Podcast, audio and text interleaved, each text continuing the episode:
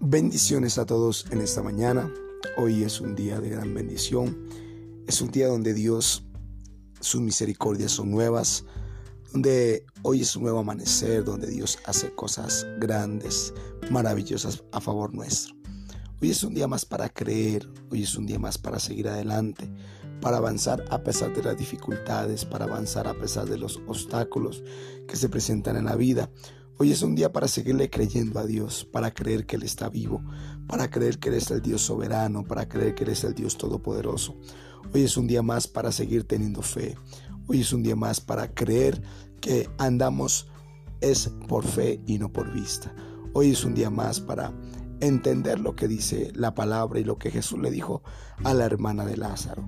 No te he dicho que si crees verás la gloria de Dios. No importa las dificultades que estén pasando. No importa de pronto que pienses que ya todo está perdido. No importa que pienses que todo ya realmente se ha cerrado, que todo realmente eh, ya, ya se ha acabado. No pienses que todo ya ha tenido fin. Dios es el que tiene la última esperanza. Dios es el que tiene la última palabra.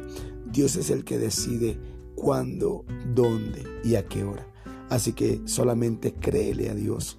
Él dice, no te he dicho que si crees verás la gloria de Dios. No dudes, crees solamente. Crees solamente que Dios nunca llega tarde. Dios siempre llega en el momento preciso. Cuando llegó a visitar a Marta, Lázaro llevaba cuatro días de muerto.